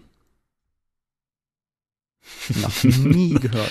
Du? Kaupeln? Kaupeln. Was soll das sein? Ach, Kaupeln. Kennst du das? Kaupeln? Kaupeln? Ist das wie Kabbeln? Sich prügeln? Nee, es, nicht also googeln. Wir googeln nicht, nicht das sollen die Hörerin. Äh, Kaupeln. Nee, sagt mir überhaupt mir gar nichts. Bitte, wer das eingeschickt hat, uns erklären per Audiokommentar, was Kaupeln ist. Kaupeln. Bestimmt was Sächsisch. K-A-U-P-E-L-N. ist immer Sächsisch, wenn man es nicht kennt. Ja, ich habe jetzt überlegt, ob es vielleicht Kaupellen heißt, aber. Kaupeln. Ich muss direkt an Kapern denken, aber es hat bestimmt nichts damit zu tun. Nee. Okay, noch zwei Wörter, egal. Ich resette die Uhr. Kaupeln, ja. bitte erklären was das ist. Und ja. dann geht's weiter mit dem nächsten Wort. Du sagst Stopp. Stopp. So, und es ist Disziplin. Oh. da habe ich als erstes sofort im Kopf, dass damals bei uns im Zeugnis eine Zensur für Betragen drin stand. oh ja, ich hatte und immer nur eine 2. Ich hatte häufiger auch eine 2 und es war äh, meistens die schlechteste Note, die ich hatte weil ich nämlich immer so gerne gequatscht habe im Unterricht. das war sozusagen der Hauptvorwurf. Ja, ich war ein Einserschüler, der aber äh, immer zu viel geredet hat. Ich muss direkt bei Disziplin an die zehn Pioniergebote denken. Die auf dem Kannst Pionier du sie noch alle? Kannst du sie noch auswendig? Nein, ich kann nicht einen einzigen. Ich konnte es schon damals nicht auswendig. Und äh, ich, also ich habe immer gerne meinen Pionierausweis gehabt. Das war ja überhaupt der erste Ausweis, den man ja eigentlich. Was war das Besonderste ja für dich am Pionierausweis? Ich habe bis heute, ich habe meinen noch mal gefunden. Was war, wo ich heute noch denke, ach guck mal. Ja, weil äh, natürlich, das ist so äh, glänzend war und foliert war. Die erste Unterschrift, die ich in meinem Leben gegeben habe, war ein Pionierausweis. Das erste Mal, ach dass ich so. offiziell schreiben musste, Danny, war auf diesem Pionierausweis. Und ich war richtig stolz irgendwie. Ich fand schön, dass es so eine Folie war. Also das, mhm. das war so edel. Es war halt eben nicht einfach nur Papier, sondern es war halt äh, glänzend und geil. Und witzigerweise, ich habe bei einigen Leuten den U-Pionier-Ausweis gesehen und dort blätterte dann aber diese Folie langsam mhm. so ab. Äh, das war aber bei meinem nie so. ich habe meinen Hattest gut du einen, Jung, äh, einen Jungpioniers-Ausweis Hüllen? Nee, habe ich nicht. Äh, das ist so ähnlich wie auch mit meinem Smartphone, äh, also mit meinen Smartphones. Ich habe nie eine Hülle für meine Smartphones gehabt. Und viele sagen, oh, wie kannst du nur? Und ich sage dann immer so, na, Moment mal. Jemand hat sich ganz viel Mühe gegeben, das Smartphone so zu gestalten, wie es ist. Wieso soll ich es denn jetzt verhüllen? Und so ist es genauso mit dem Ausweis. Jemand hat sich Gedanken gemacht, da so eine Folie zu machen, damit das auch ein bisschen was aushält. Also mein iPhone ist um die Folie eine Folie. Und hat jetzt einen Knacks. Hätte ich eine Hülle gehabt, hätte es jetzt keinen Knacks. Dann lass es doch nicht fallen. Es ist so glatt, dass man es fallen lassen muss, wenn man normal große Hände hat. Gut. Du, ich, ich habe immer so eine große Angst, dass es mir runterfällt, dass ich ähm, es mehrfach festhalte, je nachdem. Also je unsicherer ich bin, desto stärker halte ich es fest. Aber es ist ein anderes Thema. Anderes Thema. Disziplin. Wurde in der DDR groß geschrieben in meiner Kindheit. Jungpionier fällt mir ein. Betragen fällt mir ein. Disziplin beim Sport. Ich war ja Turner, da ging es auch immer um Disziplin, erinnere ich mich. Es war irgendwie also, immer Thema. Also Disziplin ist überhaupt ein, ein Wort, das äh, ich, ich glaube in unserer Kindheit noch eine Riesenrolle gespielt hat. Mhm. Also wenn ich mir jetzt, also ich frage mich, ob jetzt überhaupt noch in der Schule ein Lehrer in irgendeiner Form von Disziplin sprechen würde. Also das hatte irgendwie so eine, das kommt aus einer anderen Zeit. Nicht, dass es schlimm wäre, diszipliniert zu sein, aber es ist irgendwie kein, kein Wert, der so ganz wichtig auch in der Bildung oder so nach vorne gestellt wird. Meine Behauptung. Ist, ist, ist Disziplin welch ein typisches DDR-Wort? Ist es hier eher dann? Äh, das würde ich, das würde ich eben nicht sagen. Also meine Behauptung ist, dass es äh, im Westen eine Zeit lang auch eine sehr große Rolle gespielt hat, aber wir irgendwann auseinandergedriftet sind. Und das mache ich an einem Punkt fertig, äh, fest, nämlich als äh, die die Wende kam, veränderte sich in der Schule ganz stark dieses, darf man zum Beispiel aufstehen mit einem Unterricht, um auf Toilette zu gehen? Mhm. Oder darf man Kaugummi kauen? Das war so an solchen Kleinigkeiten äh, konnte man das festmachen. Und an Westschulen wurde mal gesagt, kann man das schon alles machen? Also es gab häufig diese Ost-West-Vergleiche. Ähm, was darf man als Schüler äh, in, in der Ostschule und was darf man in der Westschule? Und das war noch so so ein Ausläufer äh, aus DDR-Zeiten, wo wirklich auf Disziplin geachtet worden ist und dazu gehörte eben ruhig sein, ruhig sitzen. Ähm, äh, wenn überhaupt auf Toilette, dann bitte um Erlaubnis fragen, also durch Handzeichen, so ähm, einfach so aufstehen, selbst wenn man also den Müll wegbringen wollte oder so, äh, das gab's gar nicht oder während des Unterrichts essen oder solche Geschichten. Das war noch ein paar Jahre bei uns verboten, wurde stufenweise abgebaut und äh, die Westschüler, die ich kennengelernt habe, die haben gesagt, nee, also bei uns ist das alles hier total locker und so. Und das hieß bei uns, die sind undiszipliniert. Ja, genau. Wir waren, ich kann mich erinnern, das war noch in der, ja nach der Wende, ich würde sagen fünfte Klasse, aber nicht, oder vierte, ich glaube noch in der Grundschule, waren wir eben auf Klassenfahrt irgendwo mit so einer Austauschschule und haben mit denen Unterrichtsstunde gemacht. Also quasi unsere Schüler wurden auf da ein paar Klassen aufgeteilt. Oh, die Timer ist vorbei. Tja, kann ich leider nicht erzählen. Die Geschichte erzähle ich später mal bei einer anderen Wortassoziation. Na, also einen Satz beenden bitte. Nee, auf gar keinen Fall. So, letztes Wort für heute. Noch die letzten fünf Minuten. Oh, das ist, das finde ich gemein. ja, wir waren da und ich weiß, war wie ein Kulturschock, weil dieser Klasse, dieser Ablauf dieser Stunde so fundamental anders war. Und ich saß da und dachte, warum dürfen die reden? Warum sticht er die mit dem Bleistift? Warum läuft der rum? Warum geht er einfach an die Tafel und holt was? Warum holt er sich einen neuen Stift? Und warum hat die jetzt redet? Also es war so anders, dass ich richtig, ich weiß, dass ich als Kind richtig schockt war, wie man so sagt. Hm. War richtig Kulturschock. Ja. Disziplin. Ein Thema, was uns sicher noch häufig in diesem Podcast begleiten wird. Ich freue mich auf das letzte Wort. Möchtest du das aussuchen? Jetzt bitte. Okay, also stopp. Die alle mit der Hand geschrieben, übrigens, möchte ich mal Lob hören. Ja, ich, ne, ich bin überhaupt, also ich schön, dass du das gemacht hast. Das ist viel cooler als so digital. das letzte Wort für heute heißt Brummkreisel. Brummkreisel. Du also ein Spielzeug oder Sendung? Genau, ich, äh, das fand ich jetzt auch lustig, weil ich bin mir ganz sicher, dass die Person, die uns das vorgeschlagen hat, natürlich auch an die Sendung dachte und nicht einfach nur an den Brummkreisel. Ich habe direkt an die, das Spielzeug gedacht, weil ich hatte als Kind einen Brummkreisel. Und zwar, leider, und ich, ah, ganz kurz, weil es hat mich als Kind so angepisst. Es gab diese Brummkreisel, die eine Spitze unten hatten, hast du oben gedrückt und dann sausten die durchs Zimmer. Ich hatte die langweilige Version, die hatte unten Saugnapf. Das heißt, das Scheißding hat sich gedreht, aber nicht fortbewegt. Was ungefähr das langweiligste ist, was man sich beim Brummkreisel vorstellen kann. Und zweitens, der war aus Blech, so Blech mit Löchern, haben meine Eltern es gehasst, wenn ich diesen Brummkreisel angemacht habe. Erinnere ich mich zumindest noch. Das ist ein echtes Scheißspielzeug. Also ein Spielzeug, was Krach macht, was deine Eltern hassen. Und ich weiß überhaupt nicht, wo der hergekommen ist. Der war auch irgendwann weg. Genau. Funktioniert wie so eine Brummkreisel, ne? So dieses Blechding, kennst du auch mhm. ein Blechding, bunt bedruckt und dann so eine Riffel so ein, wie, wie so ein ja. Handbohrer und dann wink, wink, wink, wink. Und dann macht er das irgendwie Rasselgeräusch oder Musik oder so. Schreckliches Spielzeug. Ich hat, Gott sei Dank gibt es ja, ich hatte auch eine, ich bin mir ganz sicher, dass es sowas noch gibt, aber es ist wahrscheinlich aus Plastik oder so. Aber äh, ich hatte auch so einen Brummkreisel, auch einen relativ großen, ähm, auch so, so metallisch, äh, an den erinnere ich mich noch so halbwegs. Aber in der Tat habe ich jetzt auch noch mal kurz versucht, an die Sendung zurückzudenken. Äh, und da wird ja auch irgendwie ein Brummkreisel auch gezeigt und der brummt auch irgendwie so. Das war, glaube ich, so nachmittags eine Kindersendung, mhm. die, äh, ich glaube, jeden Tag da war. Und lustigerweise ist dieser Moderator oder so, der, ich, also ich kriege das kaum noch irgendwie so in Erinnerung. Ich glaube, der war wie so ein Clown verkleidet oder so. Das ist das Einzige, was ich weiß noch. Ich kann mich nicht mehr erinnern, was eigentlich in dieser Sendung gezeigt worden ist. Ich kann mir gut vorstellen, dass es irgendwie sowas war wie äh, äh, früher auch bei ARD, da gab es doch dienstags, glaube ich, immer so äh, auch irgendwie so, so eine Nachmittagssendung. Spaß am Dienstag. Spaß am Dienstag, genau, so hieß das. Und beim DDR da hieß gab's die Sendung doch, Disziplin am Dienstag. Für Kinder. Aber ich könnte mir gut vorstellen, dass äh, Brummkreisel äh, das auch. Aber das fände ich mal ein schönes Thema, weil ich glaube, zum Thema äh, also, äh, Kinderfernsehen äh, und Brummkreisel, da kann man bestimmt was rausziehen hier für unseren Podcast. Brumm, brumm. Das letzte Wort für heute heißt Dankeschön, Alex, und auf Wiedersehen.